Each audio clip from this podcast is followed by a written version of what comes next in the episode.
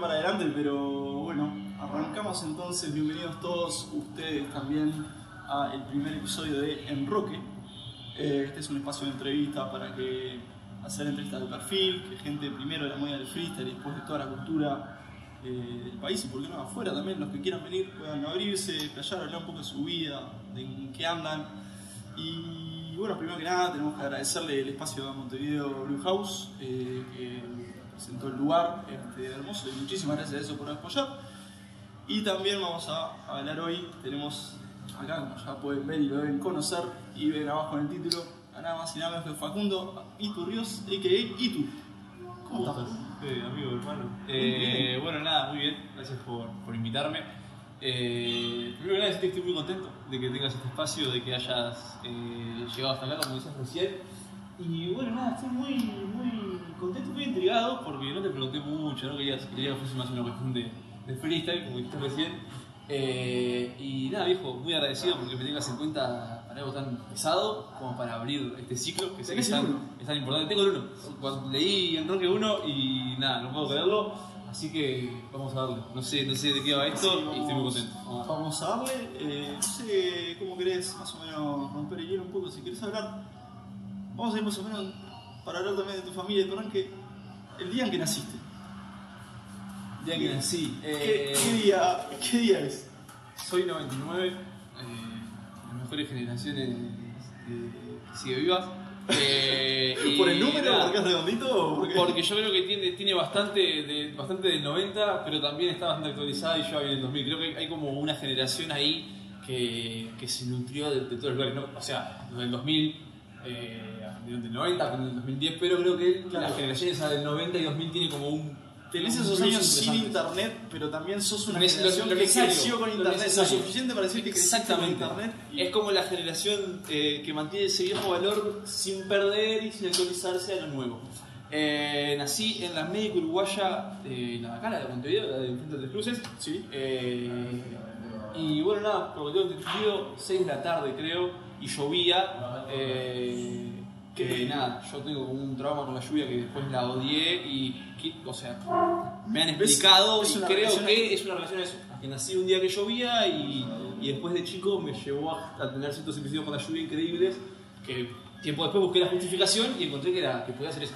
O sea que todo lleva, ser eso. todo lleva ese momento, por ejemplo. Decir que el, Eh, el odio a la lluvia lleva. Mi relación con la lluvia, ahora no, porque estaba- estoy grande y ya pasé ciertas cosas. Bueno, pero te organizando juro, la compe, por ejemplo, te, te- Ahora la lluvia es un día de odio. Bueno, o sea, hace dos años ya como que, como que llueva o no es como un poco para igual. Pero sí, pero estás en bastantes campos que la Sí. lluvia por ahí es algo que no es me molesta. Sí, sí, no, Es no, es algo que quiero. Pero está, eso también explica que por ahí se ama el verano y eso, pero bueno. Y bueno, dentro de tu familia creo que contigo es bastante ineludible hablar de tus padres, ¿no? Sobre todo de tu padre, bastante el Eh, apellido dentro de tu campo, ¿no? Parte de lo que estás. ¿no? Sí, es, es, es bastante interesante eso. Eh, yo vivo con mis viejos, eh, los amo, para mí son como, como, eh, dos torres, son como dos ángeles para mí que me guiaron y me ayudaron a encargar un montón de cosas. Bueno, mi vieja es administradora, labura hace un montón de tiempo en el mismo lugar y tiene, tiene como un sentimiento familiero que, que quiera su nombre lo reinculcó. Y con respecto a mi viejo, me inculcó ese lado por ahí eh, del arte, del laburo, mucho, mu- o sea, yo aprendí mucho con mi viejo sobre el laburo, sobre el valor que tiene eh, el trabajo, de centrarse en hacer las cosas bien, todo, del todo profesional. Eh, no, que, no quedar bien, pero que cuando, que cuando alguien ha- hable de vos o cuando se mencione lo tuyo en tu campo, tu trabajo, lo que vos realices, la gente tenga una buena imagen por un resultado tuyo, por una cuestión de que vos lograste bien y Claro. estás bien posicionado. Eh, por el lado del arte, lo que decías ahí, de, de- bueno, de los campos en los que me tocó explorar, eh, sí, mi viejo murguista, eh, actualmente compone la banda de Jaime Rosa en el coro de Jaime, y sí, obvio, yo nací de chico eh, ahí entre tablados, el teatro de verano lo conozco del Peapá, o sea, es como eh, esa industria carnavalera, si querés decirla, decirla así, la conozco desde, eh, los murguistas más jóvenes que están apareciendo ahora a los más viejos que de repente, claro, eh, me dicen, vos, yo te conozco a vos desde que tenías dos años y caminabas por ahí, y yo, a mí son viejos amigos de mi padre, o viejos que quizás son amigos, que es una relación más distante.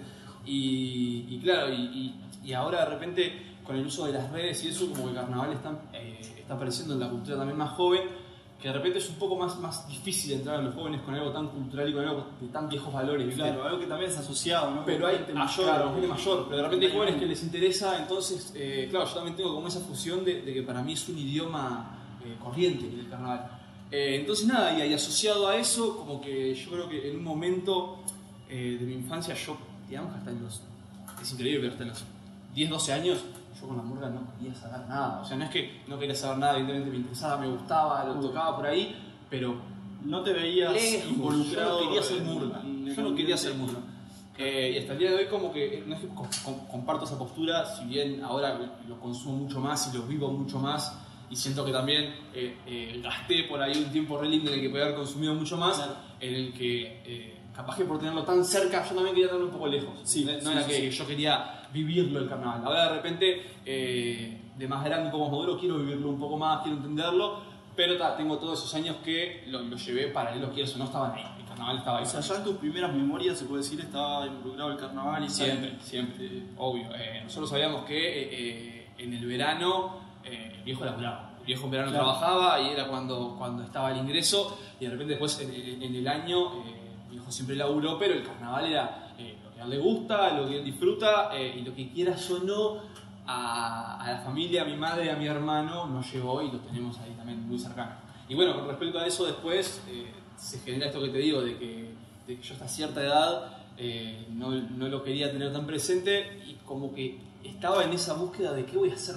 Desde cuando llegas a esa edad de, bueno, de hay gente que le dura mucho más, hay gente que dura menos, pero claro, ¿qué, qué voy a hacer yo? Si no voy, no voy a hacer murga, que es lo que hace mi viejo y lo que toda la gente me asocia, ¿para qué lado va a salir? Y bueno, pues a los 13, 14, 15 se fue encontrando esto que ahora, nos tiene acá, creo, creo yo. Llega también por este, como las diferentes facetas que tenés para después pasar de bomba al, al freestyle, que creo que es lo que nos junta acá, ¿no? Este, al, al- al final de, de esta historia.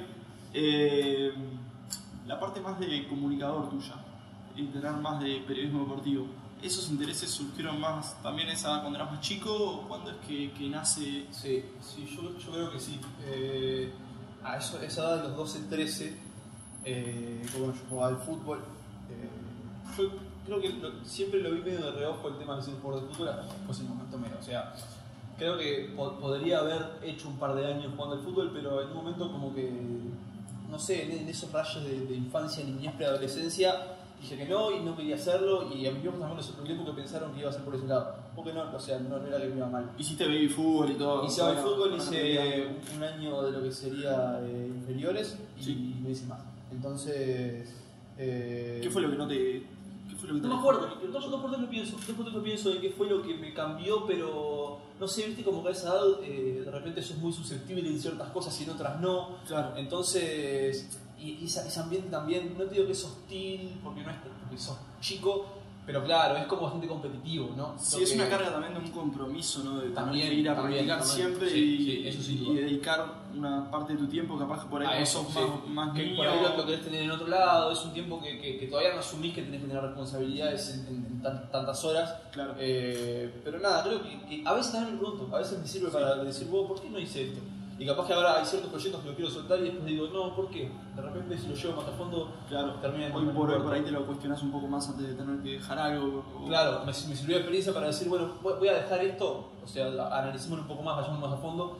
Y bueno, en, en esa edad, creo que a los 12, 13, eh, dejé el fútbol, pero yo consumía un montón de fútbol. Yo era, era Futbolero. chi- chiquilín de Sport Center y de Fox Sport. Futbolero viejo. Mal, mal, mal, muy intenso.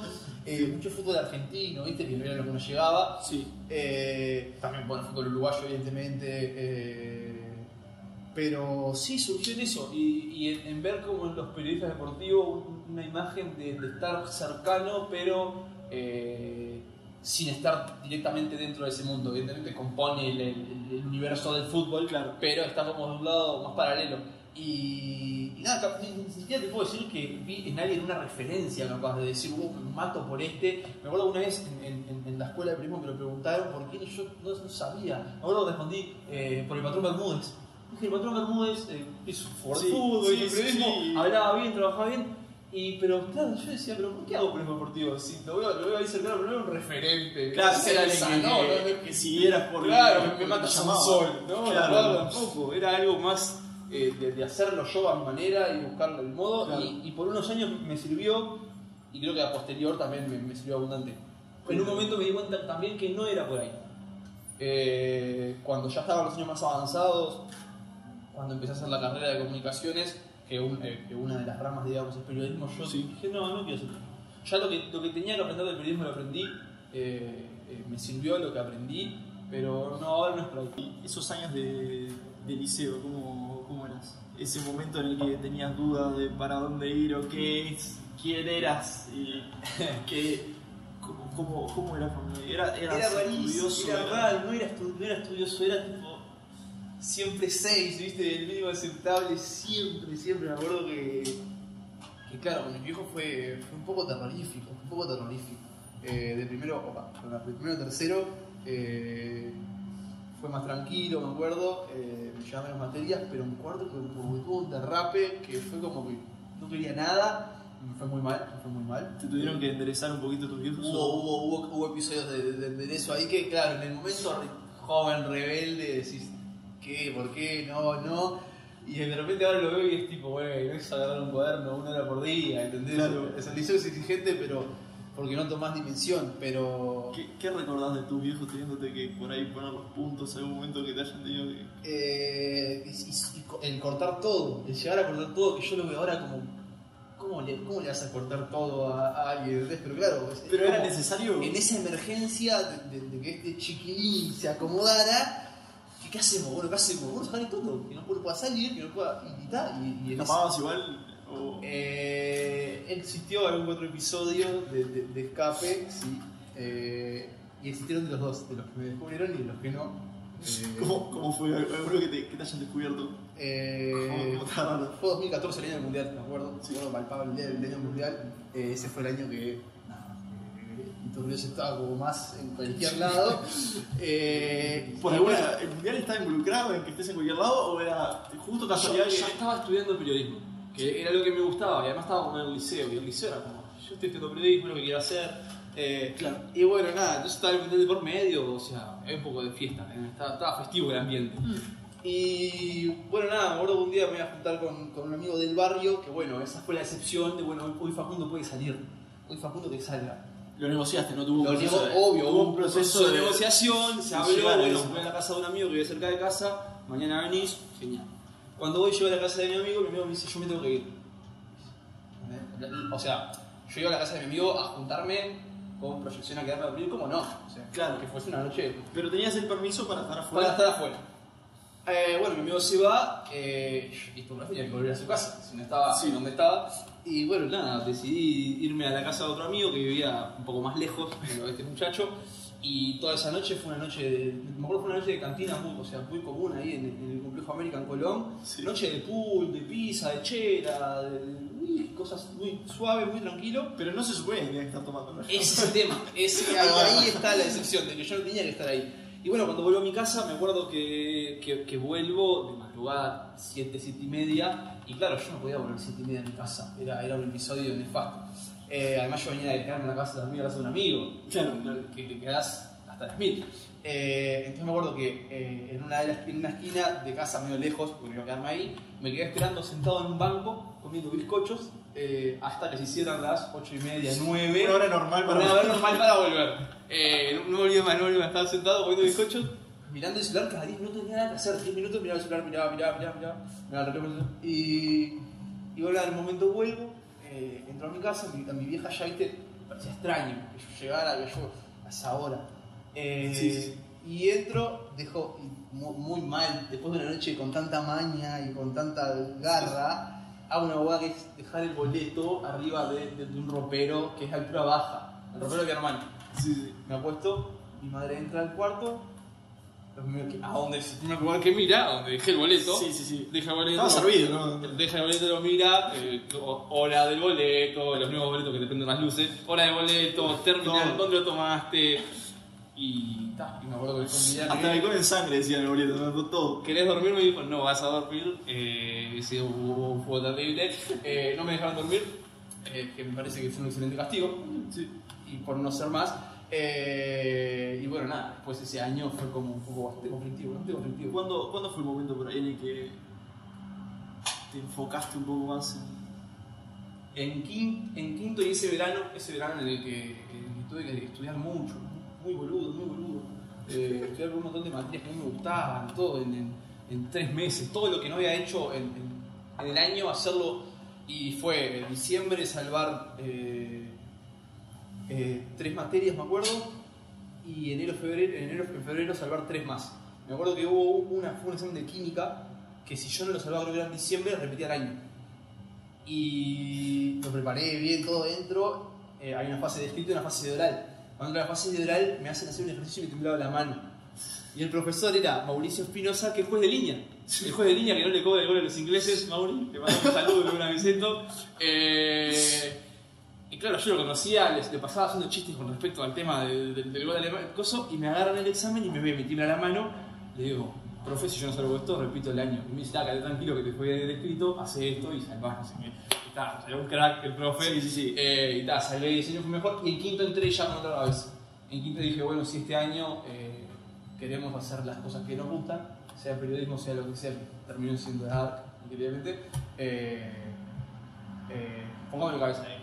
Hagamos esta bolude, es bastante fácil, es bastante rápido, bastante sencillo. Eh, y creo que es también un mensaje para, para todos los, los- los pibes, los pibitos que lo siguen, que están entrando al liceo. Es fácil, viejo, es fácil. Metele cabecita, o sea, sé que a veces puede ser complicado y, y- y de repente diferentes situaciones puede ser un poco más difícil, pero es una herramienta que podés estar en el debate de si sirve o no, pero te da ciertos valores. Claro. Creo que te da ciertas cosas. El, el relacionamiento, eh, la educación, eh, o sea, me refiero al, sistema de educación, creo que te, te da algo más allá de hablar de en qué se Sí. América, eh, de cívica, de todas esas cosas, todas esas cosas que pueden ser un poco pesadas. Métanle cabeza. Y volviendo de nuevo un poquito al pasado, ¿cuándo es precisamente el momento en el que tenés tu primer contacto con el rap, el hip hop general, como le quieras llamar? ¿Cuál es tu primer contacto con la cultura, medio como algo grande? Eh, primo Bruno, eh, que ahora vive en Argentina, le mandamos un gran saludo, terrible productor. Eh, Bruno Beatmaker, crack. Eh, y bueno, me acuerdo que. Él capaz que no se acuerda de esto, pero yo lo capaz que se acuerda. Eh, momento tope de MTV, 2009-2010, poco menos capaz, 2008, 2007, Sí, un poquito antes creo que. Momento tope de MTV y él miraba un montón de MTV, miraba un montón de MTV y claro, eh, entre Alejo y Valentina, entre alguna cosita, pa, pa, pa, un poco de yacas, me acuerdo también por MTV, eh, Match Music también, un montón de esos canales que estaban medio juntos, él consumía un montón, consumía un montón y entre los reclames y cosas y Eminem y pa y pa y pa, ahí fue como un poco el primero que era bueno, era como el reclame de lo que estábamos viendo, entonces Sí, como sí. entraba un poco de costado y nos reíamos un poco. Después... Eh, ¿A ella le gustaba eso o, o a- a- él, es, es muy. eh, él, él es una esponja, él consume un montón y, él, y a él le gusta un montón de cosas que, que yo le admiro un montón eso porque yo soy un poco más reacio con el tema de los géneros. Yo soy más de, de- de intentar aprender a fondo las cosas, de repente puedo un poco más para arriba y, y transmitir un montón de cosas que a mí me cuestan. Entonces con la música él fue igual, él, él- él consume un montón y fue mucho más abierto que yo y yo consumí un montón de cosas por recomendación de él. Él para mí en un momento actuó mucho como hermano mayor y me mostraba un montón de cosas y me hacía entrar un par de cosas que, que, inclusive me sirvieron mucho. Y, y creo que él capaz, él capaz que se acuerda, capaz que se acuerda estar en- en ese cuarto de, de arriba, que era como un cuarto, no era un cuarto, sino que era como, una- una- como esto, un piso sí, que sí. salía eh, en un apartamento. Estábamos ahí arriba así mirando un TV y escuchando, escuchando, no me acuerdo que estaba Eminem, me acuerdo, no sé, no sé si alguien más, pero sí, eso fue lo primero. Y después, eh, bueno, eh, gracias a otra persona que es Iván, que es eh, un G, un hermano tremendo, eh, que, me, que me hizo entrar en esto, que me mostró, me acuerdo, las primeras batallas, seguro, y, y me acuerdo de Acapela. Acapela al principio, eh, con los primeros temas, eh, que fue como lo primero que consumí en español. ¿En qué año es más o menos? Y eso fue 2012, 2013. 2013. Ahí va. Sí, 2012, él me acuerdo que me muestra, nosotros jugamos al baby fútbol, el último año de baby fútbol.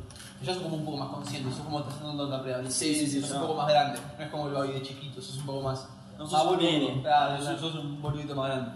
y, y me acuerdo que me trae videos del Jala, videos del Jala, y yo veía la calidad mala, y, la gente que festejaba y se reía y, y se decían boludeces, y yo me quedaba con eso. Pero claro, yo estaba como en esa versión media, media cumbia, reggaetón, que, que te agarra en sexto de escuela, Claro, de liceo. Cuando arrancas a salir, ¿no? Es imposible, es imposible zafarlo, o sea, es muy difícil zafarle a eso. Sí. Eh, conozco gente que zafó de repente más con el rock y que yo estaba más con la música, eh, pero Pero también como los que se quedaron. es un poco difícil eh, esquivarle a eso. Y, y en esa como encontré, encontré el Jala acuerdo de la Red Bull 2013, que también me la muestra Iván, y ahí dije, wow, dije, oh, ¿qué es esto? ¿Por qué hay tanta gente? ¿Por qué hay tantas luces? ¿Y ¿Por qué se tiran tan de pesado? Y claro, al principio como que te llama un poco más eso. Claro, lo que te atrae es más esa, ese Y- formato de, Claro, ese de casi uno que de contra boxeo. uno, de- golpes, sí, gente, La, la, la primera luces, pregunta que te hacen de che, no se agarran las piñas nunca. Es- es el- que lo primero que pues, buscas en sí, YouTube. tipo, Claro, sí. Batalla de fuiste también pelea. Eh, de toque estigma, claro, de toque estigma, es, Sí. es, eh, eso, me acuerdo. Y bueno, de ahí me acuerdo que, que Iván me decía, che, no sé qué, voy a buscar si por acá, si acá, si acá, si acá, y nunca pasó nada.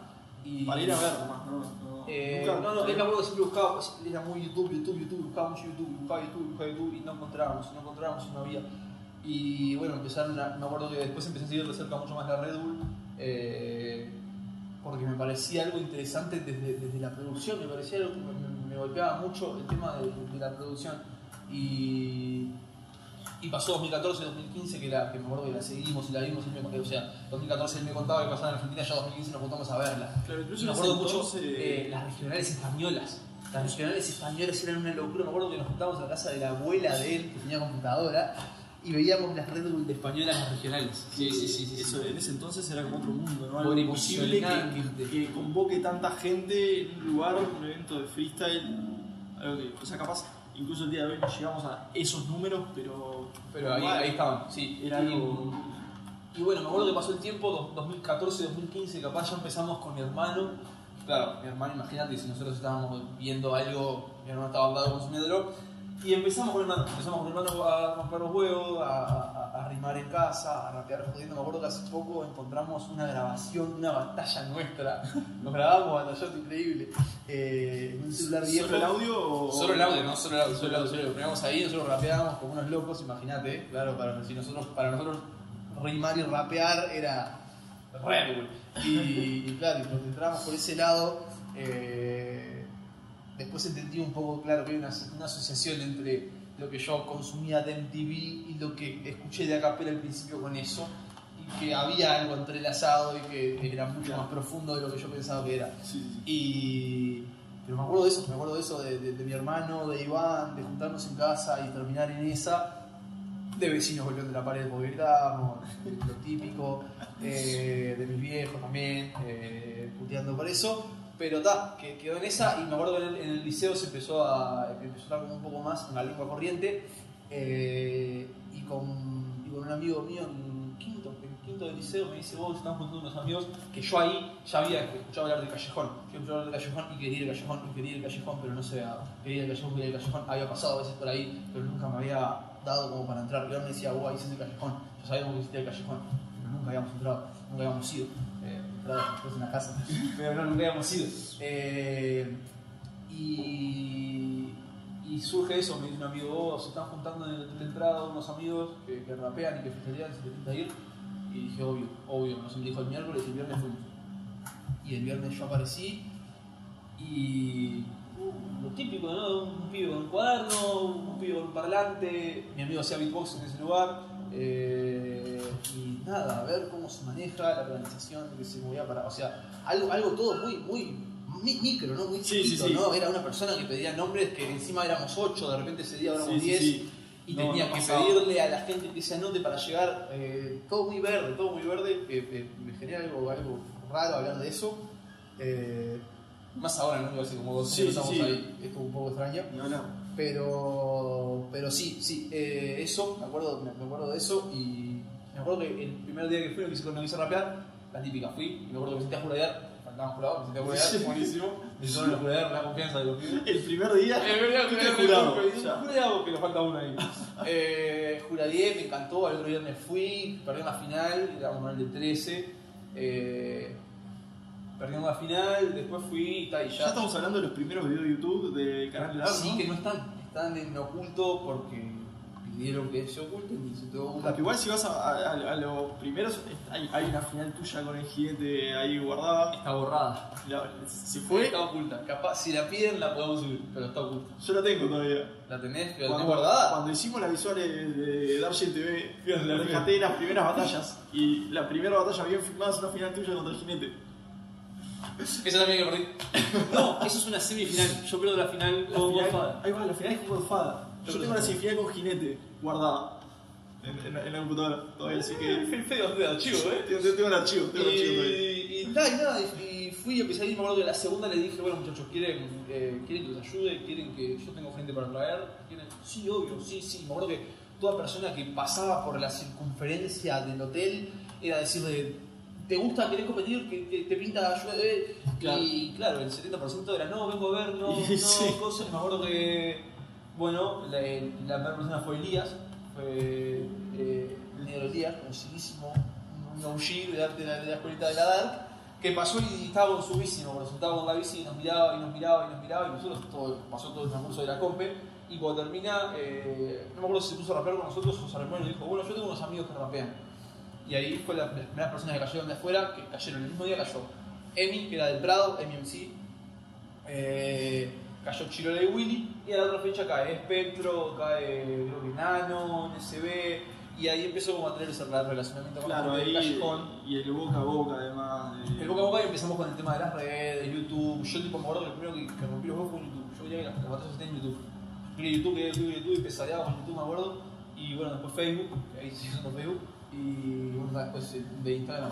O sea que no hubo un proceso en el que vos te fuiste convirtiendo parte de la organización de la ARC, sino que ya el primer día, por una cuestión de falta de gente, quedaste ahí, ¿no? Ya arrancaste juradeando.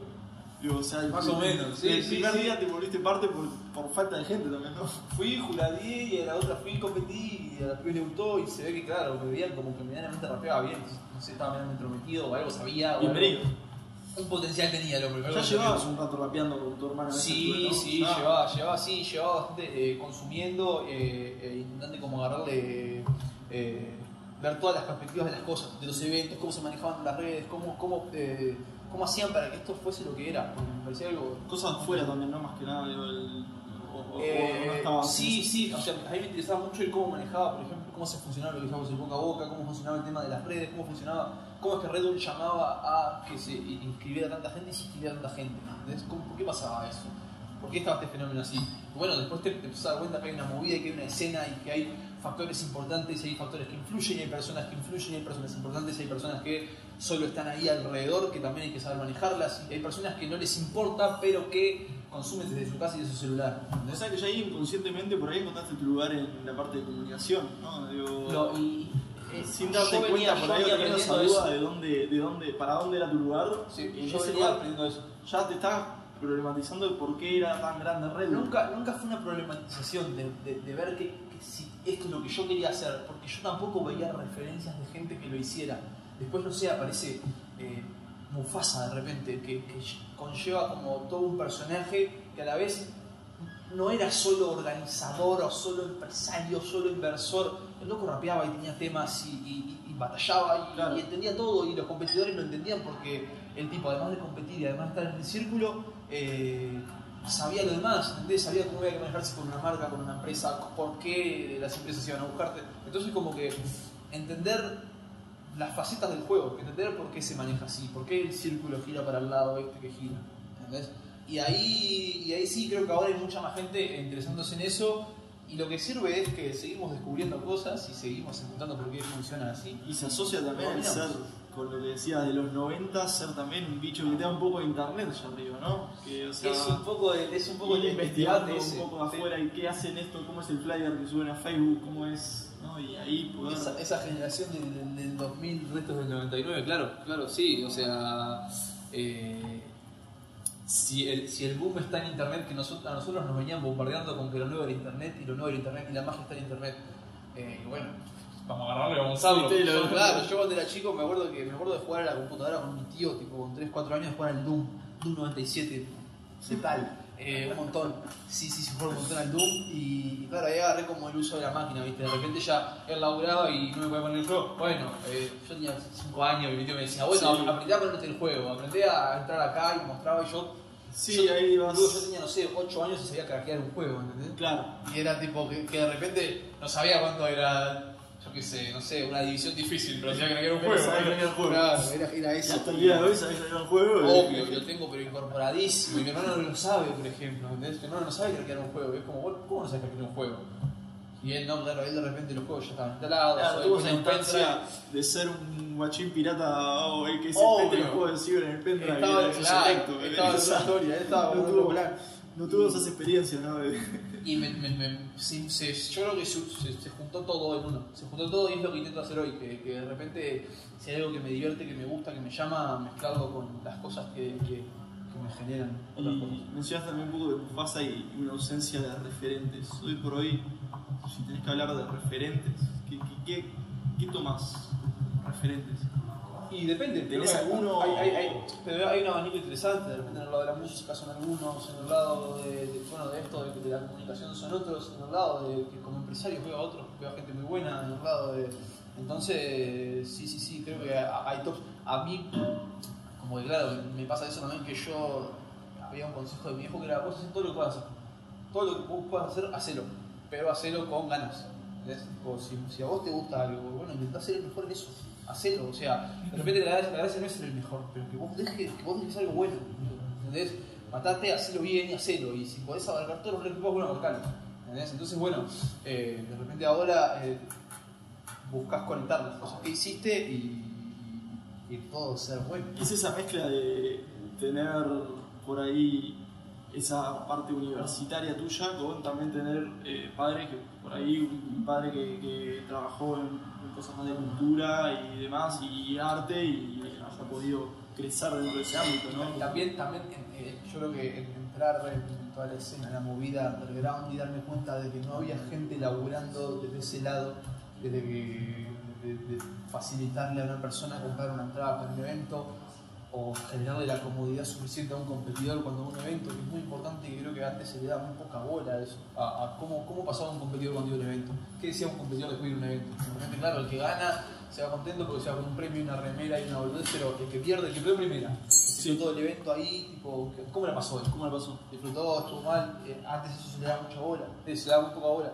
Y, y Y intentamos como también cambiar un poco eso. una, un- o sea, te preocupa también desde el lado organizador cómo la gente vive la experiencia de ir a una Sí, que, que, que sí, vive, que vive alguien.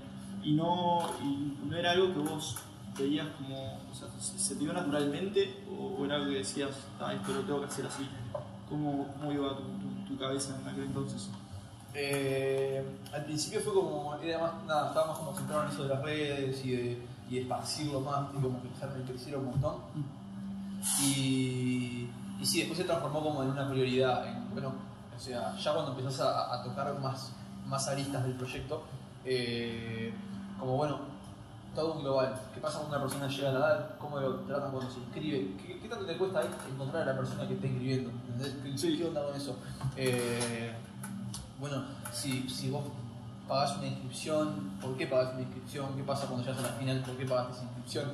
Eh, todas esas cosas creo que, que- que- que- no sé si profesionalizar la palabra, porque creo que se jugó mucho con el tema Sí, de es- el profesionalizar. se usa muchísimo. Eh, y no, de- va más en, en- en generar una experiencia, en, en- en generar algo bueno y que, que la, de la persona que sabe un montón y está un montón, que nutrido un montón con información de la movida, hasta la persona que va por primera vez a una plaza a ver una batalla, entiendan qué está pasando, entiendan Sí. por qué esto se hace así, por qué esto se hace que, que, que no, que no queden dudas en el ambiente, hay que ser creo que lo más transparente posible y, y creo que también lo que aprendí ahora es que to- todas las cosas que vos hagas como organización dejan una imagen.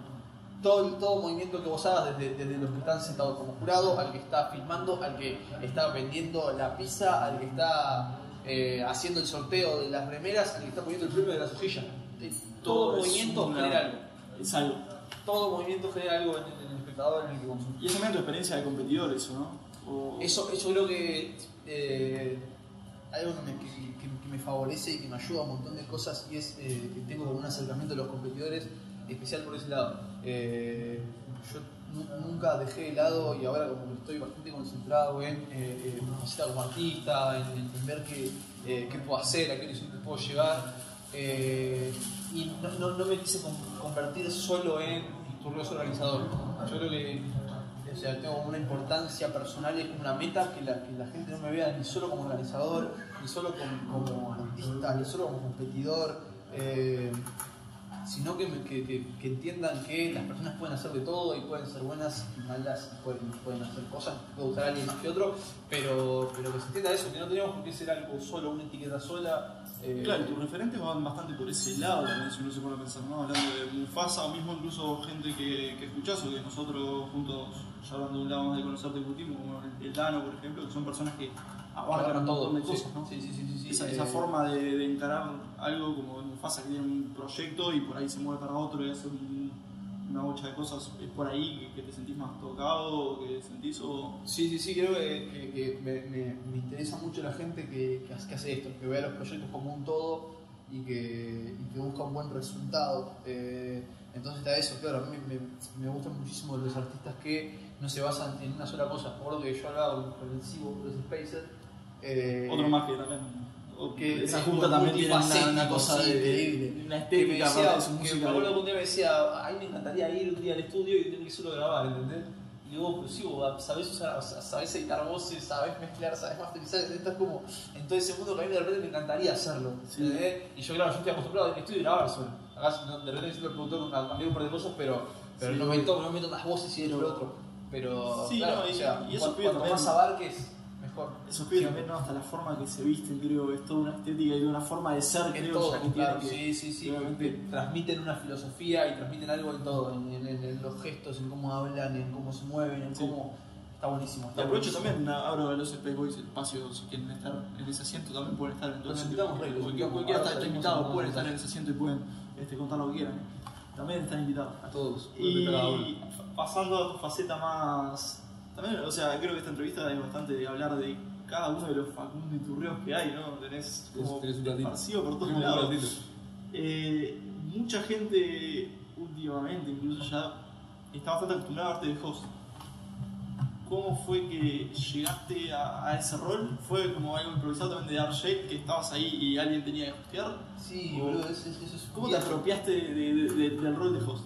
Eh, llegué- me acuerdo que llegué a la edad, claro, la edad hosteaba el que estaba, el que estaba cerca ahí, que tenía el parlante, pegaba unos gritos y estaba ahí. Claro, pero el tema es que a mí me gusta gritar cuando no te conoce nadie. Éramos nueve y no nos conocíamos. Entonces, Claro, claro.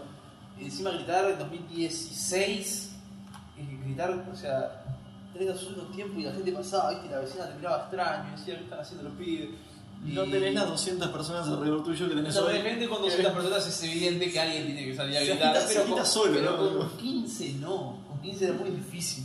Y, y fue un poco por necesidad, me acuerdo que yo, yo quería competir, yo quería competir, yo quería competir, quería competir, competir, iba y competía. Y en un momento, claro, eh, de repente pasaba algo que la gente no, no, no, no escuchaba y yo salía pegado y la gente escuchaba, ¿viste? Y yo, y como que estaba eso, y yo al principio me negaba, era, no, hago mirá, una fecha la hosteo vos, una fecha la hosteo yo, así puedo competir. Bueno, dale, al principio era así tu Jinete- gallo, ¿no? Jinete nunca hosteé una fecha, Jinete nunca hosteé una fecha entera, un montón, nunca una Mensaje para él. Eh, y, y- y bueno, dale, estaba eso y como que fue quedando, fue quedando, la gente como que se apropió un poco de mi voz. Y algo que voy a contar, me parece, me parece interesante también, es que, que yo empecé a notar que la- a la gente yo le caía bien cuando, por ejemplo, al principio yo de repente iba y, y hacía un chiste de repente y nadie se reía, ¿viste? O solo se reían los, los jurados, que me, difícil. que me conocían, ¿viste? Y era, era como, uy, y, y de repente ahora, estaba yendo a las dark y claro, ya era algo más natural. Yo salía y bueno, gente va, va, y, decía algo y la, y la gente se ríe y la gente te responde y la gente que es, parece una chotada, pero no. O sea, cuando hay 200 personas, 100 personas, 50 personas, ya hay como un relacionamiento con el Sí. público, hay como un... eh, de repente eh, eh, evitar los descansos boludos y que si alguien te descanse, tipo, dejarlo como un desubicado, ¿entendés? Porque estamos, estamos laburando, quieres decir, Sí, "Güey, queremos hacer que la fecha salga lindo, ¿por qué venís a...? O, o evitar ciertas situaciones incómodas, ¿viste? Esas cosas que creo que te lo da como, como eh, el oficio, rasparte un poco. Y la plaza te raspa un montón. Lo que tiene la plaza es que hay un montón de cosas que a vos se te, se- se te van de las manos. De repente vos llevás las sillitas de los jurados y las mesas para que escriban, la- las tablas para que escriban y los beats y, y la comida para vender y las remeras porque tienen que vender y esto y lo otro y de repente se te termina yendo todo en que, no sé, X cosas se rompió algo y no te lo esperabas. fecha es un mundo. O ¿no? se te- es, es increíble, lo que tiene la plaza es que te curte un montón, que de repente, claro, eh, el escenario y la productora eh, fácil porque es un montón de gente trabajando atrás y es más difícil de el encontrar ciertos curso de organizar eventos. eh, Cuando organizas eventos tres meses, claro, de repente el fecha a fecha de sábado a sábado. Sí, sí, sí. Creo que lo bueno que tuvo la es que fue aprendiendo sábado a sábado a qué cosas no fallaran. Cada vez con más gente, además, un poquito Creo que, por, ejemplo, antes las fechas se, se preparaban de- el viernes a las 3 de la tarde, preparábamos la fecha del viernes a las 5, y bueno, de repente a- eh, ahora. Antes era, ahora más reciente, preparábamos la fecha del sábado y viernes de noche, ¿viste? El viernes de noche era como, bueno, ¿qué vamos a hacer Sí. mañana? Ya era como otra, otra premisa. Entonces, sí, creo eso, eso eh, sí, sí, se hizo bien y, y la gente lo recibió bien y la gente lo tomó bien y mucha gente se dio cuenta que había gente trabajando bien en las clases, que eso me parece que es necesario. ¿Y cuándo ves que se hace crecimiento en la por ahí ese, ese boom? Eh, no solo ahí, pero también en el freestyle, pero creo que 2017, 2017 fue, fue, fue una locura. 2017 me acuerdo que, claro, 2017 nosotros arrancamos en, agosto y ya en septiembre, octubre teníamos gente del calle que venía, ya gente mucho más curtida, que, encima creo que lo bueno que tuvo la generación del callejón, eh, esto espero que lo, rectifiquen eh, los que rapean ahora, es que la gente, la gente del calle, cuando vos ibas a la calle y, y rapeabas bien, eh, te lo decían. De repente yo me acuerdo de salir de rondas y que venga el Puni y te diga, oh, pibe, bien rapeado, ¿eh? O que venga, no sé, el Nico, el NSB, o que venga, no sé, Conejo, X, todos los que rapearon en el calle, el Tinte, en el Chess, que eran tremendos exponentes. Claro, vos los veías como los que competían, ¿entendés? Vos no pasabas clases nunca y ellos, ellos llegaban a la final. Entonces cuando rapeabas en una clase con ellos, o llegabas a octavos o cuartos y perdías con ellos, ellos te decían, vos, pibe, rapeaste bien, metele. Eso era como, ya te ibas, te ibas Sí, completo. sí, Ese sí. día vos sabías que te llevabas a tu casa contento porque eh, los pibes te habían dicho que rapeaste bien. Entonces como que como que ese impulso del calle de que venían y venía Laca y te daba un consejo y venía X y te decía vos para mí tendrían que hacer esto, eh, creo que nos dio como un impulso a que después cuando el calle dejó de hacerse, como que Nadar tomara ese puesto y dijese vos falta, falta esto, está, está acá. Y Si nunca hubo quieren una esto, está acá. cuestión de, de, de callejón contra Darje, lo que sea, como que ah, este organiza otra compa y te- Vos sabés que cuan- cuan- si en algún momento pasó, lo usamos a nuestro favor porque, bueno, en 2017 se hizo el torneo La- Dark Shades sí, y sí. Callejón. Eh, eran como dos tablas en las que vos podías sumar puntos y al final eh, batallaban los 10 mejores del calle contra los 8-8. 8 de de la edad y 8 del calle batallaban entre ellos. Fue hermoso, me acuerdo que fue, fue eh, un fechón en la, en la Plaza de la Bandera, que fue la cancha neutral. Eh, y bueno, nada, ganó el calle, eh, decirlo, para la redundancia, ganó el calle. Respeto para Eh, Muy bien, bien, pusieron el archivo, pusieron la herramienta y me ganaron bien. Pero, pero bueno, nada, fue algo muy lindo y creo que fueron dos escuelas que, que supieron convivir y que cuando, inclusive, hay, hay una anécdota que capaz que mucha gente sabe, que, eh, que fue que, claro, cuando el calle se terminó, eh, nosotros seguíamos haciendo la los, los viernes. Y claro, quedó el sábado libre y me acuerdo que, bueno, nos dijimos, bueno, vamos a hacer el sábado. Y, y Jinete Laus me habla y me dice, vos, preguntarle, a- preguntarle a reloj o a alguien del calle si podemos hacerlo el sábado. Cuando el calle ya había terminado. Era una cuestión como de, vos, eh, el día de ustedes, podemos agarrarlo, queremos hacerlo. Y evidentemente dijeron que sí, que obvio. Y el primer sábado que lo hicimos cayeron y fue un fechón también. Entonces, como que siempre estuvo ese respeto. Eh, son escuelas distintas, son escuelas que apuntan a cosas diferentes. Mismo en la compe te das cuenta, en el horario de la compe, calle de noche, decía de día.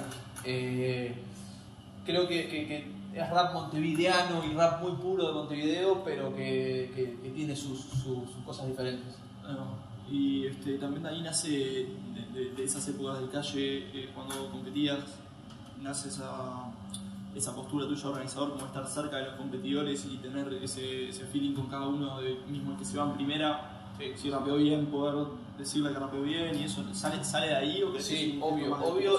Y, y- y- y nos- y creo que nos molestamos, diría yo, nos, nos pusimos como, nos arraigamos en la idea de hacer lo mismo. Si a nosotros eso nos gustaba, nosotros lo teníamos que hacer. Con los pibes nuevos que venían y rapeaban bien, decide, vos rapeaste bien. De repente, claro, eh, después es un poco más difícil porque, bueno, hay egos y hay personalidades y tal, y esas cosas pasan, es inevitable. Pero, pero estaba, era como, como algo en lo que nos, nos concentramos en trabajarlo, de que la gente nueva que viniera eh, supiera que acá en tenía un espacio para estar y para en el que iba a ser bienvenido siempre. Entonces con todos los competidores, mismo con gente del interior, que venía una o dos veces, pues yo me lo cruzaba algo y me decían, vos tengo que ir a nadar, eh, eh, una compe, entonces estaba, estaba, estaba muy bueno, estaba muy bueno y es un valor que, que lo queremos transmitir. Que se formó en el momento era como que nosotros ap- apostábamos mucho a gente nueva. Eh, apostábamos mucho a fotógrafos que recién empezaban a sacar una foto y me decían, ¿vos voy a ir a fotografiar ahí? Obvio, obvio, venía cero. Cuando buscamos Filmmaker, me acuerdo que fue la primera vez que, que pedimos ayuda, como, bueno, precisamos esto. Y apareció Pablito, que apareció un día con una cámara chiquitita y dijo, oh, yo tengo esto, puedo grabar con esto. Y ahora haciendo producciones impresionantes. Claro, a medida que crece Argel, crece el Eso, que era nuestra idea, que como los competidores crecieron con nosotros y, y se supieron medir, eh, y se supieron mostrar y supieron empezar a tener oportunidades de otros lados, eh, que con los demás pase lo mismo, con los jurados pasó lo mismo, bueno, conmigo como host eh, también pasó, con el, el público, con el público pasó Sí, un montón, sí, sí. el público creció abundante, no solo en números, sino como que en cabeza, Sí. eh, creo que, que- que se transmitió una idea en la que el, el público de Argel a- a- avala cierto tipo de rap, cierto tipo de, de- de- de- de producto para consumir eh, y con el público de las redes pasa lo mismo. Y hacer proyectos como la- las bars también, ¿no? Lleva Eso, el, es- el público le, le dé la bienvenida o reciba bien ese tipo de cosas, o las sessions incluso. En, En un momento la discusión con, con, con, fue, bueno, eh, en un momento vamos a tener que hacer otra cosa. En un momento eh, salgamos de esto, pero ¿de qué manera vamos a salir? Si vamos a salir haciendo algo que nada que ver o algo que, que, bueno, ¿qué, qué hacemos? Bueno, charlas a capela. Yo me acuerdo que. Eh, letras a capela. Yo me acuerdo que un día escuché eh, una capela de. No me acuerdo quién. Eh, un argentino, Z se llamaba, acuerdo. Eh, y era una cosa así, era él con, con dos más de su crew, creo, haciendo unas barras a capela en, una cámara. Yo dije, ya está. Ya. Vamos a hacer esto. Para toda la gente que nos preguntó, que nos dijo, vos, Ulises, ¿podemos hacer los bars? Sí, obvio, hagan bars. No es algo de la Dark, no lo creó la Dark. Eh, es algo que, ya se venía haciendo hace millones de años. Por favor, nos pidan permiso, háganlo. Eh, bueno, eso. eh, y dijimos, ya fue. Y me acuerdo que estábamos cerca del cumpleaños y, y le dije, "La, vamos a hacer un cumpleaños. Hacemos un cumpleaños, abrimos la nueva sección. Y explotó mal, fue una locura. Los videos más vistos del canal son, son bars de los pibes e inclusive mucha gente que hizo bars ya hace 2, 3 años, hoy me cruzo y los agradezco tipo, vos, gracias por el espacio, por habernos invitado, por habernos dejado hacer esto, eh, porque claro, yo- lo, lo que buscábamos con la Dark era, bueno, ya tenemos un público, ya tenemos una repercusión, ya sabemos que si subimos algo lo va a ver tanta gente. Eh, hagamos algo bien, que, lo vea- que- que sepamos que va a funcionar y explotemos a la gente que tenemos acá, explotemos a los pibes que vienen acá, que sabemos que escriben bien, que sabemos que rapean bien, que sabemos que- que tienen cosas para decir también. También estaba mucho eso, porque nunca pusimos un impedimento en decir, bueno, trae una letra que sea sobre esto, o tus barras tienen que hablar sobre que esto, o trae. Entonces fue como, hay, desde historias de vida a barras escritas hace media hora, a, a- a proyectos que después salieron, Mm. a canciones, eh, más en el formato este de canción. Entonces creo que es un espacio buenísimo y que bueno, mucha gente pide para estar ahí, que nosotros decimos conocer a la gente que nosotros elegimos porque claro, también es darle un espacio a gente que nosotros pensamos que se lo merece, que, que trabaja para eso.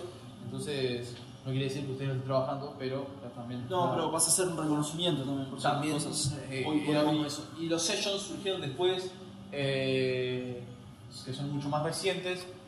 No me acuerdo bien cómo fue, pero, pero estaba nuestra, nuestra idea de eso, el tema del lazo de hacer cosas con, con bares, porque también estábamos nosotros frecuentando mucho, mucho esa movida. Estábamos teniendo mucho con los pibes cervecería, bares, tipo, nos parecía un, lugar bastante habitual para, para hablar con la gente. Mucho, mucho, mucho post-evento en bares y cosas así que por lo general son un clima bastante lindo. Eh, entonces nada, también queríamos relacionar lo que hacíamos con eso, ¿viste? Ahí empezó, bueno, ¿qué hacemos? Bueno, ¿qué hacemos? Bueno, vamos a hacer un video en cervecerías. Bueno, ¿de qué? De, agarramos tres los pibes y los grabamos nosotros en un estudio. Tenemos estudios que trabajan con nosotros.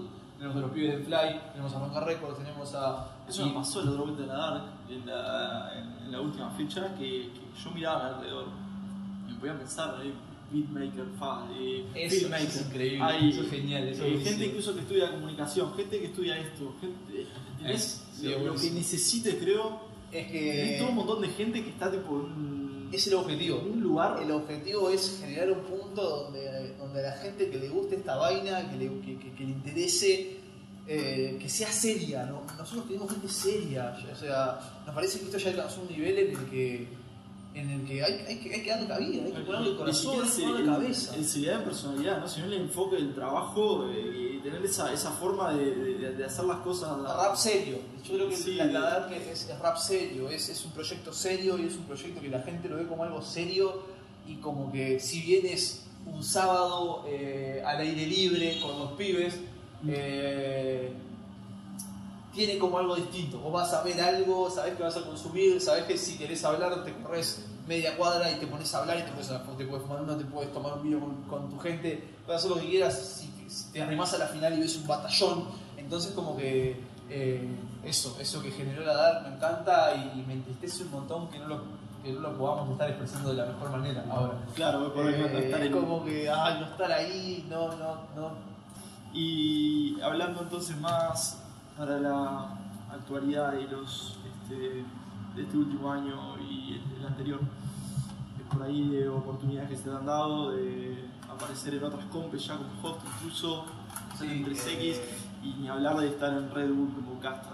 Oh. ¿Qué- ¿Cómo, cómo, te, te estuviste sintiendo ahora en 2020, 2021? Eh, justo 2020 que fue un año bastante, es lo que yo digo, estoy súper agradecido porque es un año eh, súper difícil y que, y que me que vi, palpé de, de cerca como mucha gente se quedaba sin laburo y cómo, y cómo había que rebuscársela un montón, que bueno, justo eh, mi viejo fue que también me, me- en esto del laburo, bueno viejo, si no podés por este lado, ves por este y siempre un lado ah, siempre hay cosas para hacer.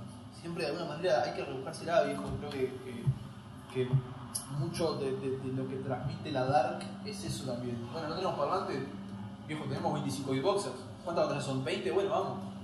Eh, se nos rompió el celular. Bueno, prestame el tuyo. ¿Te- ¿Tenés? Bueno, tengo cargador portátil, yo tengo cable. Bueno, la rebuscamos y si hay, hay. Queda algo por ahí más 2016, 2017, que estábamos un poco más verdes, pero también nos dejó eso, que ahora a la hora de hacer un evento, palpamos todas las posibilidades.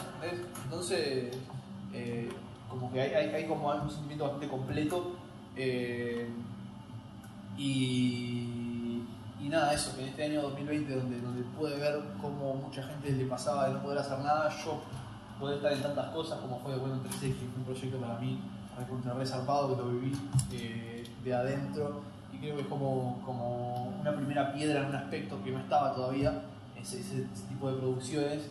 Eh, y bueno, después por ejemplo lo, de Red Bull, eh, me acuerdo que, que yo, a mí me dijeron para estar en Red Bull de otro puesto.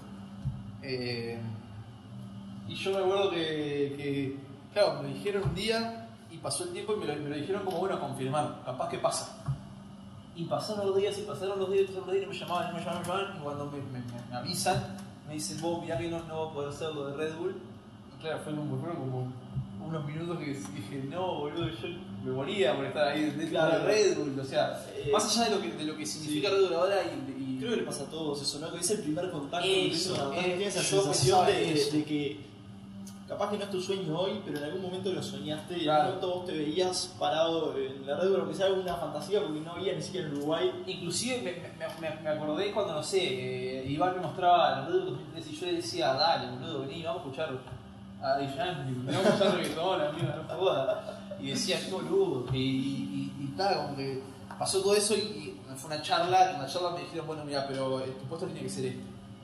Y ahí, bueno, me dio el aire al pecho, como que tuvo esa oportunidad de vuelta y nada, súper agradecido. Eh, la gente de Red Bull tiene como ese manejo eh, súper de empresa y súper de hacer las cosas bien. Que bueno, en algunas cosas puede ser que, que- que discrepes. Eh, creo que todas las personas discrepan, no sé si han dicho discrepes, Sí, yo sí. creo que sí. Eh, pero ahora es, es- es una empresa que se maneja como empresa y trabaja excelente y vos desde, desde la hora uno que entras en el primer ensayo ya sabes que, que todo va a salir bien y que todos apuntan a que todo salga bien. Entonces, nada, es como, es como llevar a un nivel las batallas al que tiene que estar llevado porque, porque enamora un montón. Eh, es, es como feo por ahí decirlo que hay, hay gente que tenga que ver eh, las batallas llevado a su lado más eh, grasa, por dicho, dicho de esa Sí, manera, sí, tipo sí. de luces y sonido y espectáculo para enamorarse de repente de eh, lo que es acapela, como decíamos hoy, ¿entendés? Y, y también algo yo, yo en un momento me, me solté de eso y no sé si, si, si te pasó vos. Cuando estás en Red Bull con el micrófono y toda esa gente del otro lado, ¿lo pensás en algún momento en el lugar que estabas? ¿Lo, lo digeriste estando ahí o, Eh, no. Un día? No, no, no. Vos sabés que no. ¿Cuándo, cuándo caíste por ahí que, que hubo una nacional de Red Bull igual a todas las otras de, Eh, todo el mundo y, Me acuerdo que pusiste la carita ahí? Hubo un momento que me puse un poco niño chico porque cuando. Claro, eh, la Red Bull fue la última. Entonces ya habíamos visto la, la escenografía, que justo fue la, la misma en todos los países, Sí. todos lados. Entonces, claro, cuando yo pensaba, oh, el aro, el aro ese de Red Bull, el aro ese, y cuando entro al estudio, es el. y, me, y claro, ahora yo me digo, wow, y claro, nosotros llegamos mucho antes de los competidores, llegamos un día antes porque hicimos ensayo, al otro día porque teníamos que ensayar de vuelta. Entonces cuando llegan los competidores me pongo tipo niño chico a llevar uno por uno al estudio, vos mirá esto, vos mirá esto, vos mirá esto, y no veo algo llevándolos vos, mirá lo que hice el estudio. Y, y ahí, después en el evento te juro que eh, fue como que fue una compra normal, te juro que fue una compra en la que estábamos con Nacho, con, con, con Holden, eh, que nos miramos, vos pasás este, vos pasás este, no, no, mirá, pero para mí esto, esto, esto, esto, no, mirá que bien le rompió vos. De repente, Uh. claro, decíamos, vos, ¿cómo están las luces? Que era como lo que más caíamos de vos, mirá las luces, ¿cómo están, boludo? O vos, ¿cómo está el aro? Claro, sí. Y, pero en esas cosas nunca en ningún momento dijimos, vos, por mis viejos que me bancaron aquella vez, estoy No. acá. No, no, fue como algo después. Me acuerdo que el, mismo día llegamos, no sé, como a las 7 de la mañana a casa con, con, con Sofía, con mi novia, porque, porque tuvimos una eventualidad ahí muy importante. Y llegamos a casa y tipo, yo llegué y me, me- tipo, dejar el vivo resubido. Y me acuerdo que lo vi, tipo, lo vi y yo, yo, se lo veía entero. Yo fui a las 4 horas de vuelta porque quería ver qué, qué había pasado. Y en ese momento dije, wow, ¿Sos de verte mucho para, para analizarte de eso? eh, no, en el momento que, que, que pasó lo de como tomar el puesto de host, como que estudié un poco el, el puesto, eh, qué era lo que me gustaba de cierta gente, qué era lo que no me gustaba de, de, de cierta gente, eh, y como que está ahí estudiando el puesto, qué es lo que me gusta a mí, después ver qué es lo que le gusta a la gente de mí, qué es lo que no le gusta, que ahí también puede cerrar, entonces también está bueno, tipo, está bueno rodearse bien, que los pibes te digan, che, para mí esto Sí, es es mal. malo cambiarlo esto no. que- No tenían que decir todo. la Junta Antirrecord siempre está ahí para, para, para marcar pasos de los pibes. Eh, y, y bueno, nada, pero sí, ahí, ahí lo tomé como un poco más importante, de decir, eh, bueno, eh, a ver qué es lo que nos gusta, qué es lo que no, qué vamos a hacer, en qué vamos a rodar, en qué no, los de Boston. Como que hice un trabajo un poco más de campo ahí, de, de verlo, que estaba bien. Pero no, después no soy mucho de verme. Eh, en los proyectos audiovisuales, más que nada en la, música, en los temas, eh, como que ahora empecé a meterle 100% más el peso en decir, bueno, vamos a hacer cosas que nos gusten, todo detalle, vamos a intentar revisarlo dos o tres veces. Eh, entonces está como, estamos en un punto de partida, creo yo, en ese sentido. No, y disculpa de corte también en ese momento en el que te ves en la red, ahí fue cuando caíste que. que, que Ahí, ahí me acuerdo que nos miramos con, con, con, con y te dije, oh, ¿sacás qué pasó? Le digo, ya está, estuve ahí. Eh, y no, fue un viaje, boludo. Fue como. Ahí oh, llegué, ya está, estuve ahí. ¿entendés? Eso que- capturas de pantalla a Iván, que claro, Iván fue la persona Sí, que me acompañó en todo este proceso y claro, que él, él nunca quiso ser muy partícipe, él es un consumidor de rap eh, zarpado, sabe un montón, y consume un montón. eh, y claro, él, él como que siempre entró a medias, nunca o sea, compitió un par de veces, pero no mucho. No quería Eh, volverse un gallo. Claro, evidentemente, él va a los eventos y eso, pero medio del costado. Y, y claro, me acuerdo que, bueno, él me, habló cuando me vio y me pasó que eh, hubo gente que no sabía que yo iba a estar ahí. Entonces cuando empezó la red le apareció mi cara y me acuerdo que mandaba mensajes de, vos no puedo creer, vos me zarpado. Y estuvo buenísimo, estuvo buenísimo y caí, caí después, definitivamente caí después. Yo que soy de esos de decir, vos disfruten el momento. y Sí, no sí, sí. Lo último que Lo hiciste último que hice fue tipo disfrutar de decir, vos, estaba con re, re en el guion en la cabeza. Eh, sí, sí, sí. Pero No, no, tiempo lo que te hace cumplir el laburo al, al 100, ¿no? Sí, que sí, Por ahí si te metes en esa te puede jugar un poco en contra incluso. Obvio, no, no, no, eso el tema de las presiones, de, de ponerme nervioso, no lo sentí mucho. eh, porque estaba como que. Y esa es la naturalidad. Ah, que ah, yo ¿no? siempre, te viene yo siempre digo no, no siento nervios sino ansias. Sí. Eh, pocas cosas me han puesto nervioso. Bueno, el día ese que estaba terminando Un el examen. ese día estaba muy nervioso. ese estaba muy nervioso. Eh, y- Pero- y, yo tengo un estómago débil y los nervios los siento en el estómago. Te juro que los Pasa lo nervios, mismo. los nervios los siento en el estómago. Si no hay nada en mi estómago, no estoy nervioso, estoy ansioso. Estoy como que quiero que pase, quiero que pase, quiero que pase. Este- Me pasó con Tres Cruces, me pasa con la ficha de la Dark. que Y- es pero es, es- es diferente el, en un examen por ahí que no te sentís preparado, que no es tu mambo del todo, digamos. Claro, vos no, no, hay chance. que una, la compi, que por ahí lo que te gusta es por donde- Amigo, pero cu- cuando fui a castear, eh, boludo, yo, yo casteo compes que veo, ¿entendés? Yo estoy contigo viendo la compe cuando nos contamos con Ulises Sí. y la casteábamos, ¿entendés? Hablamos, y decimos lo que pasa y. Capaz es más cumpleañero, pero. pero claro, pero, evidentemente, eh, pero era, era eso, entonces como que cuando me invitaron a eso, viste y me dijeron que iban a pagar, ¿entendés? Fue como que. Sí, Y más o menos ya para ir cerrando, eh, ya creo que hablamos de presente y todo, ¿cómo ves Aritu a futuro? ¿Cuál es, algo que también es conversación muestra así, eh, característica como 4 o 5 de la mañana, eh, que también es algo que hablé con Warplay, una vuelta, un saludo para él, va a estar eventualmente acá. Textualmente, el Cami Warplay una vez me dijo, ¿cuál es tu máxima? ¿Cuál es como lo... ¿Qué es Prime. tu máxima? Así, ¿qué es lo que más aspiras? Sí. Y yo la verdad, eh, yo la verdad no sabía no, no- no tenía ni idea. Pero ¿qué, qué es lo que ves como un futuro cercano? Además, ¿qué, qué, qué facetas te gustaría explorar? ¿Qué, qué- ¿Por dónde? ¿Cuál es tu camino? Ya tenemos, o sea, ahora, no sé si va a salir después o, o antes de la Arce Deluxe. Eh, ya tenemos un evento. Uh, verdad, es verdad, es Podemos verdad. postear si es que tienen para comprar entradas todavía, si ya salió. Decir, ¿sabes o compren entradas o vean los videos. Digan cómo estuvo acabado. Claro, sí, no, no sé todavía la, la fecha en la que vamos a salir. Ahora que nos falta un, un mes y no sabemos ni siquiera si se va a hacer. Estamos a 10 días, ¿qué estamos a 11? ¿Hoy 10? Sí, pero puede ser que no se haga perfectamente por los días de la vida. No, no, no tenemos idea todavía de eso, pero eh, ya tenemos eso a un futuro muy cercano con Darshell. ¿Qué, qué, cómo, es Darshell a futuro? Obvio es muy difícil hacer futurología con la movida porque es algo que seguramente puede pasar totalmente de moda y no crecer más. Así como está en crecimiento y por hoy cada vez hay más seguidores. No, no, yo, yo creo que no. Yo creo que no hay chance, no hay chance de que, No de, chance de que, que. Eh, el otro día hablábamos, hablábamos con mi amiga también de eso, de que, che, de- de- de- ¿a usted parece? Pero yo no creo que sea algo, algo no sé, ahora algo que, por ejemplo, en, en los cumpleaños del 15 que yo iba había mucha, eh, mucha de esta cumbia media pop, media, Sí. media rumba y media toda esa vaina, que un poco como que desapareció. pero esa gente sí, moviéndose en un ámbito.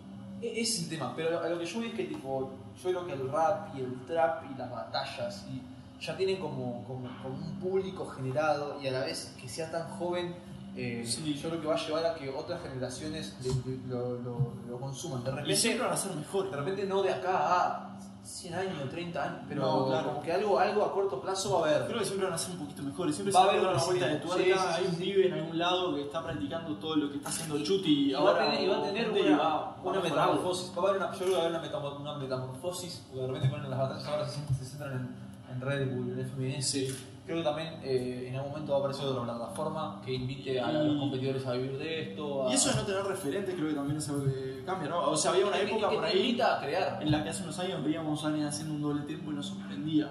O sea, y, y pasaron pibes que aprendieron a hacer freestyle cuando, cuando, eso ya existía. y Y ya ahora es algo totalmente normal. Creo que casi cualquier competidor más o menos puede hacerlo y ya no. Y así a medida que. Lo mismo con organizadores. O sea, a ver, está, esta compa ya hace esto, ya sabe que está hecho, lo tomás como piso para hacer algo más, ¿no? Digo, siempre puede ir Sí, sí, Sí, que totalmente. Creo que yo veo que todos los días hay un seguidor nuevo, hay alguien que se interesa más con el freestyle, hay alguien que Sí. aprende algo y. Sí, inclusive desde, desde gente grande que, que, que le encuentra, no sé, similitudes a cosas o que... Yo creo que el, el rap tiene como un abanico muy grande desde, desde donde vos prenderte para que te guste. Ya sea desde, desde que hay beats que te gustan, a, a- hay géneros que te gustan, a- hay personas que te gustan lo que transmiten, hay personas que te lo, lo que dicen, o hay ciertas cosas que dicen, cierto número de artistas que te gustan y que te llaman, la estética. Entonces, a- al haber tantas cosas de donde prenderse, yo creo que también eh, Sí. no, no depende de algo para que el rap siga viviendo, Lo que estamos seguros, no, ahora mismo por lo menos creo que podemos confirmar es que el techo todavía no tocamos. ¿no? Y yo creo que no. Creo Yo que creo no. Yo creo que no. Yo creo que eh, vas viendo los números de los eventos importantes, de los artistas que, que influencian, y son cada vez más, boludo, son cada vez más, y cada vez es más grande, y cada vez se infla. Capaz que nos, capaz que nos toca vivir eh, esa explosión, para, esa, esa reducción, o capaz que no, ¿entendés? Sí. Capaz que es algo que sigue y que no nos toca ver cuando muere el rap. ¿Y qué te gustaría generar con Darcy? ¿Qué te gustaría que sea Darcy? Yo creo que el, el- el objetivo total, el objetivo eh, eh, final, y creo que no tiene una, una caducidad, es ese, el de generar un punto de encuentro entre todas las gentes, que, entre todas las personas que sientan relacionadas a eso, eh, a generar algo serio, a generar un material que esté bueno, a generar conexiones. Yo creo que la, la, la, la Dark te da mucho de eso, te da mucho de que vos vas, te sentás a hablar con un amigo tuyo y él es amigo de él y él es amigo de él y de repente eh, terminás hablando con un montón de gente, eh, con un montón de artistas que ya tienen su relevancia, que ya, han ido, que bueno, de otro género de repente, viste, que les gustan las batallas y caen ese día. Entonces como que ese creo que es un objetivo que no tiene caducidad. Sea en lo que sea que se forme la DARPA, la DARPA va a ser un punto de encuentro para gente que, que, que le guste y que entienda esto. Y también para ya cerrar, y creo que la parte linda de, estas, de este tipo de entrevistas es que tiene ese valor que lo puedes ver a futuro y que va a quedar ahí para que lo veas dentro de un año, dos, tres, cuatro, hace pensar cinco. mucho, boludo. ¿Qué, Capaz que digo, qué boludo, la cosa que Claro. decía hace, hace... qué, qué, qué ves hacia el futuro como para ahí tú? ¿Qué quieres dejar vos? Como ahora, ahora que ya de a poco creo estás arrancando a poder ser una cara visible de, de esta movida a través de Red Bull, a través de, de sin hablar de RJ ya desde hace años, pero ya ahora saliendo otras compes, creo que vos, vos mismo te estás volviendo una figura propia, aparte de Darjay, ¿no? Creo que podemos Sí, que- supuesto. Si bien te ven y dicen Darjay porque es el hito de la Darjay, Yo creo que a- a- a- al, eh, en el, Creo que hoy por el hoy- plazo de que empecemos a trabajar en otros proyectos. Claro, creo que hoy por hoy sos una persona que se te puede tomar como host en cualquier otra compa incluso y, y que, y que No, y que tampoco me molesta, eh, lo, lo que No. logramos con Dark es que tampoco me molesta que se me asocie con Dark porque yo soy Obvio, es- la idea, ¿no? Porque es- claro, es- es tu mi Pero, bebé, pero ahora que estás eh, arrancando a ser vos una figura por tu lado, incluso de otras compes juradeando, apareces como una. O sea, sos, sos vos dentro de la cultura. ¿Qué, quieres dejar con eso? ¿A, a qué apuntás? A, a- Eh? También como algo para hablarle a, Litu acá dentro de. A ver si lo cumpliste, a ver si lo cumpliste, A ver si lo maldito. cumplió. A ver cómo. No sé, puede ser incluso un sample para un principio de un boom para futuro tuyo.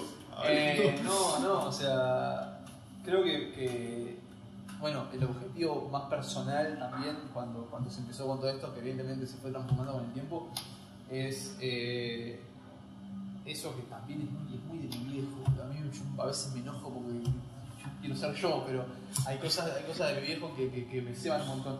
Eh, está buenísimo poder decir eso. Eh, que, el hecho de descubrir eh, gente nueva me, interesaría un montón. Me interesaría ir a un futuro, ir para atrás y decir, vos, mirá con, toda la gente que laburaste, con la gente que te relacionaste.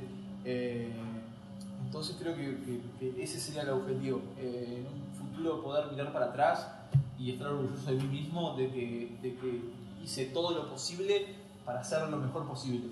Eh, entonces un poco de eso, que, la gente hable en un futuro eh, de Iturbio, sea del apellido, sea de mí, sea de mi hermano, de mi padre, eh, como gente que laburó bien, como gente eh, honesta, que- que trabajaron para un bien común. Yo creo que casi todos mis proyectos, eh, yo te dije, hago lo que te dije hoy, de rodearme de Sí. gente y de trabajar con gente que, que y hacer que ellos crezcan, ¿no? y también en parte, si, si va a haber un crecimiento, que, que estamos todos, boludo, creo que está, está, está ahí la jugada. Sí, no, como siempre decimos, el, el, el también con, con un tono un poquito de broma, el pegarnos todos, ¿no?